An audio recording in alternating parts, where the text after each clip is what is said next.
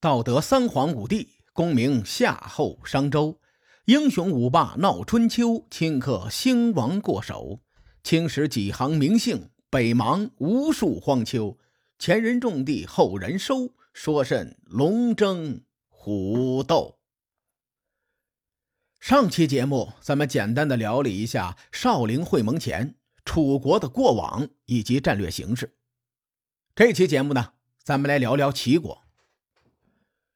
齐国与楚国不大相同，楚国的集权程度要比齐国强得多。为了便于大家理解啊，我举个不恰当的例子。如果说楚国的争霸根基是独裁制，相对应的齐国的争霸根基是联盟制。关于这件事儿呢，最好的写照是现在有两个公司，一个公司搞的是一言堂，领导统治力很强，下面各部门呢你服从就行了。而另一个公司呢，领导被人架空了，各部门当中强势的销售部老大领衔其他各部门的领导，形成了联盟，以此来经营公司。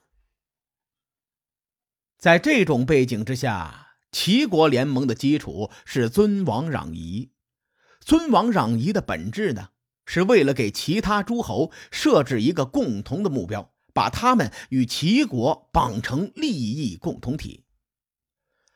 联盟制的权力结构比独裁制要松散。虽说齐桓公九合诸侯一匡天下，但在数次的会盟之中都有背叛盟约的事情发生。你比如郑国就几次做出这样的事情。幽帝会盟以后啊，郑立公就有自己的小心思了。他效仿齐桓公，也采取了亲近周王室的策略，并且很有成效。曾经帮助过王室平定内乱。再比如落地会盟之后，郑文公面对楚国的三次入侵，他的立场也动摇过。郑文公曾想与楚国求和，只是孔叔把他拦了下来。所以在齐国主导的会盟当中，成员国大多是各怀心思。齐桓公既要怀柔，又要立威，我觉得齐桓公这个霸主当的真的是很累。对齐桓公来说，这也是无可奈何的事情啊。毕竟每个国家的情况不同，一个优秀的国君只能因势利导，而不能任意妄为。齐国的崛起大体上比楚国晚二十年左右。在之前有一期节目当中，咱们提到过齐国崛起的伏笔。当年齐僖公在位的时候，恰逢周正交恶，那是遥远的公元前七百二十年。周郑两股势力开始了死磕模式。齐僖公呢，在周郑两股势力之间游走，不断借势为齐国谋取了不少的利益。那段时间呢，虽然齐国发展很快，但齐国的综合实力并不强。比如公元前七百零六年，齐国曾经遭遇了外族入侵，还是郑国世子率军千里驰援，才驱逐了来犯之敌。而齐国崛起的节点，则是在沈陆会盟的十九年后。那一年，在公元前六百八十五年，齐桓公继位。齐桓公继位之后，还有一段动荡期。在短短的一年的时间里，齐鲁明争暗斗了三次。当时呢，齐国并没有展现出中原霸主的潜质。幸亏齐桓公有管仲辅佐，走上了富国强兵的路线。在短短的几年内，齐国迅速崛起。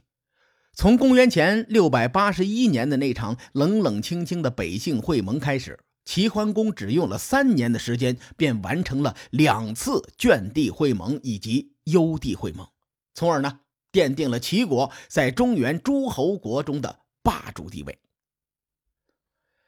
幽地会盟之后不久，周厉王与楚文王相继去世，然后呢？楚国陷入了八年的子元之乱，周王室权力的更替也曾产生了内乱。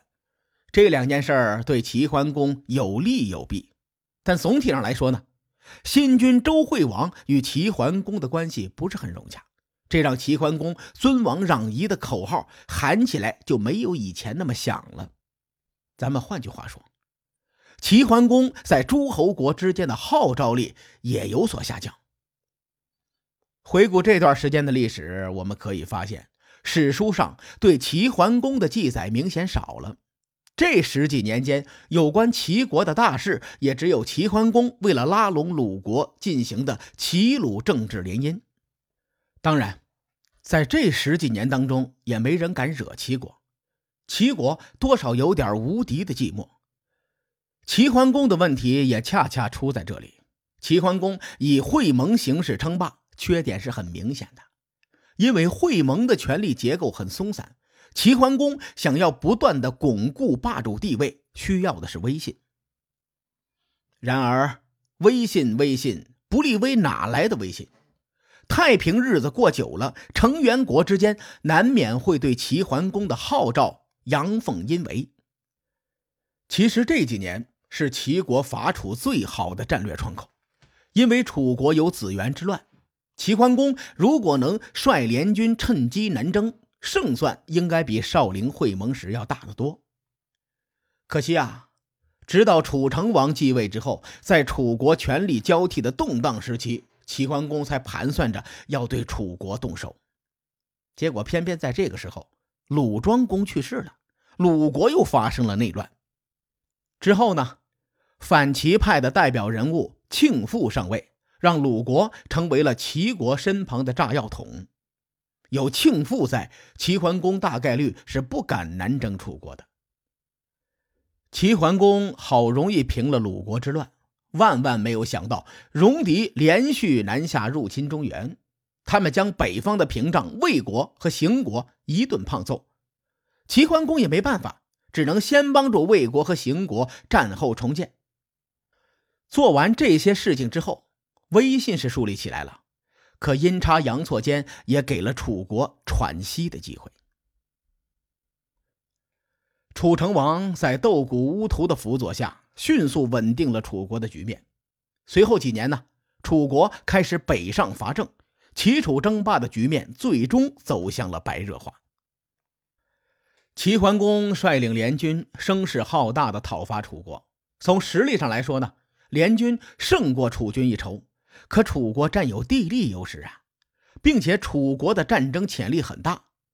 咱们先不说联军有没有把握把楚国给灭了，就算双方真的硬刚起来，联军也没有必胜的把握。以真实的对比来说啊，双方呢应该是三七开或者是四六开，只能说联军胜面比较大。我下这个结论，并不是大嘴一撇，随便下了个定论。这期节目说到这儿，主要是在说会盟的权力结构松散，这一点呢，对战争结果影响可以说是非常的大。联军内部都不是铁板一块，打起仗来变数就多了。而且，我从会盟后的一件事儿就可以看出齐国联盟之内的矛盾。另外，少陵会盟发生在公元前的六百五十六年的夏天，随后呢？齐楚两方势力和谈，可《左传》记载，在齐桓公撤军的时候，陈国大夫袁涛图找到了郑国大夫申侯商量，说如果联军呐要从陈国和郑国这条路撤军，陈国和郑国势必要为联军提供军需，这会增加咱们俩的负担呢。不如啊，咱们俩就跟齐桓公说，说如果联军往东走，还能向东夷炫耀兵力。这样呢，齐军、鲁军他们沿着海边回国，对咱们有好处。您看，会盟刚刚结束，陈国大夫就在明面上保护本国的利益。申侯点了点头，说：“嗯，好主意，就这么办了。”袁涛图有自己的小心思，他这么考虑也是为了陈国和郑国着想。在取得郑国大夫申侯的同意之后啊。就和齐桓公说了，说郑陈两国的意见是如此这般，这般如此。齐桓公呢也没太多想，就同意了。不怕没好事儿，就怕没好人呐。这个郑国大夫申侯，他就不是个好人。按照史书记载啊，他是有名的马屁精。申侯转眼找到齐桓公，说：“咱们联军呐，远征楚国，日子不短了。此时大军是兵困马乏，如果往东走，遇到敌人，联军恐怕还要打一场硬仗。不如你们取到陈国和郑国之间，我们两国来提供军粮军需，这样很稳妥。”列位，从申侯的话中，咱们可以得到一个消息。齐桓公率领八国联军伐楚，耗费了不少的时日。从军事角度来说，一是远征，二是久战，这个是不利于齐国的因素。齐桓公听到申侯的建议，觉得很有道理，于是呢，齐桓公改变主意，又采纳了申侯的意见，并且将虎牢之地赏赐给了申侯。与此同时，齐桓公把袁涛图给抓了起来。同年秋天，鲁国借口陈国对齐桓公不忠，攻打陈国。到了冬天呢，鲁国又联合其他的诸侯国，又打了一遍陈国。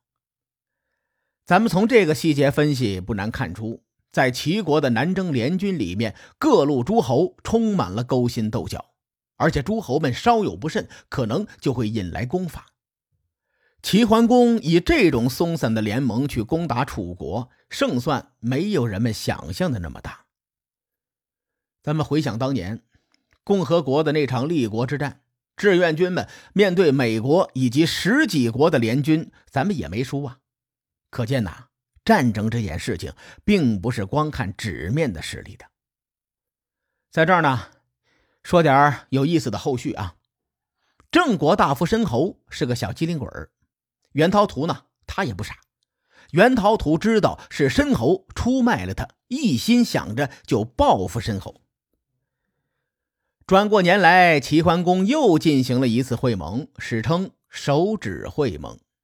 结果呢，郑文公同志因为种种原因没有参加，逃会了。咱们这个事儿啊，后面再说。您看齐桓公称霸的权力结构有多松散呢？成员国那说跑就跑，说不来就不来。一点组织纪律性都没有，可想而知啊！万一少林会盟结束之后，齐楚没有谈拢，齐桓公真的和楚成王干起来，到时候联军内部会不会有人临阵倒戈，咱们还真不好下定论。郑文公同志没有参加手指会盟，齐桓公自然要立威，于是呢，齐国就开始讨伐郑国，这是个大背景。当时，袁涛图假装好心建议申侯修筑虎牢城池，申侯一时糊涂，还真这么做了。随后，这位袁涛图就和郑文公说：“说申侯啊，在修建虎牢呢，这个人有不臣之心呐，这是准备割据一方啊。”郑文公同志本来就猜忌申侯，他听到袁涛图这么一说，对这个申侯啊就更不爽了。个中缘由只有两个字。人性。虎牢这个地方早年间是质地，当年武将替小儿子共叔段开口要的地方就是这里。因为置地战略地位重要，郑庄公没同意。这块地呢本来就属于郑国的，可是齐桓公却将这块地赏给了申侯。从郑文公的角度来说，这件事啊简直就是郑国的耻辱。好比今天啊。有两个平行的部门，你比如说销售部一部和销售二部，销售一部的领导越权提拔销售二部的一个员工为部门的副经理，那销售二部的大领导就肯定不爽啊，对不对？所以文公猜忌申侯也是人之常情。假如申侯真的依靠齐桓公扶持给郑文公找点事儿，也够郑文公喝一壶的。后来呢？齐军攻打郑国的时候，郑文公将背叛齐国的罪名推给了申侯，杀了申侯，讨好齐桓公。这是袁涛图和申侯的后续故事。咱们再说回少陵会盟。《左传》记载说，许穆公死在了军中，最后按照侯爵的标准将他厚葬，因为按照礼乐制度呢，替天子出征作战而死，葬礼可以加升两个爵位。许国是最低等的男爵国，结果他们的国君以侯爵的标准安葬，侧面说明许穆公是死在了征讨楚军的军中。那问题来了，齐桓公这次伐楚也没有打起来呀。那许穆公是怎么死的呢？他的死究竟是不是大国之间明争暗斗的结果，咱们不得而知。以上这些现实情况都是齐楚和谈的重要因素。除此之外，还有一点我不得不提一下，就是管仲这个人的行事风格。从管仲与楚国使臣的对话来看，管仲没有把话说死。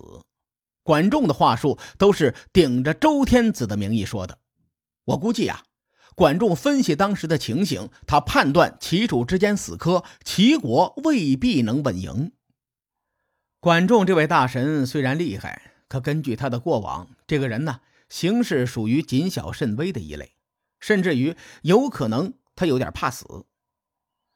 咱们暂且不提管仲当逃兵的经历，我们只看他辅佐齐桓公的经历，就能看出来，管仲只打有把握的仗。比如长勺之战，管仲就明确反对过。再比如，齐桓公称霸这几十年以来，每一次齐国出手都是十拿九稳，而且齐国总共也没有真刀真枪出过几次手。管仲是个大谋略家，稷下学宫的学子总结管仲的思想的时候呢，曾经整理过一篇文章，叫做《八观》。这篇文章的主旨是告诉人们，在征战之前怎么收集情报，怎么分析情报。换句话说，管仲在那个年代就知道了“知己知彼，百战百胜”的道理。他是非常重视情报战的。如果情报显示不能打，管仲绝对不会主张出兵，取而代之的有可能是用其他的方式达到目的。列位回想一下。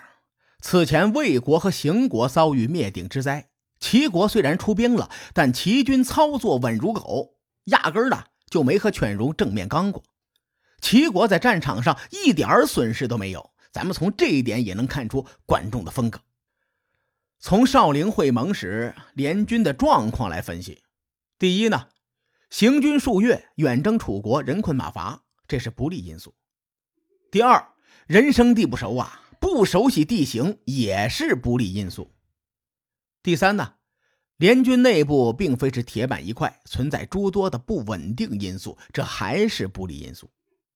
可以说，联军除了兵力优势以外，其他的优势寥寥无几，天时地利人和都没有。从管仲的角度出发，这位大神肯定也是不想打的。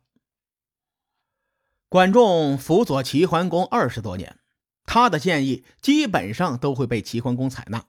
如果管仲不想打，那齐楚之间八成是打不起来的。所以我才推测，在少陵会盟之中啊，齐楚双方的首选策略都是议和，最终结果也是皆大欢喜。我用两期的节目，通过少林会盟这一点，浓缩了二十多年来齐楚争霸的主旋律。再加上之前咱们围绕齐楚争霸，我也讲解了各路诸侯选择与行动。说到这儿呢，春秋中期的主线剧情基本上就很清晰了。少林会盟之后，齐楚争霸并没有结束，相反，好戏才刚刚开始。至于随后又发生了哪些有趣的事情，咱们下回再说。书海沉沉浮浮，千秋功过留与。后人说：“我是西域说书人介子先生。下期节目咱们继续聊春秋风雨，更多精彩内容，请搜索关注微信公众号‘伯乐登’，与更多听友交流互动。伯乐登还将定期为粉丝发放福利。愿我们的存在让您对明天更有期许。后会有期。”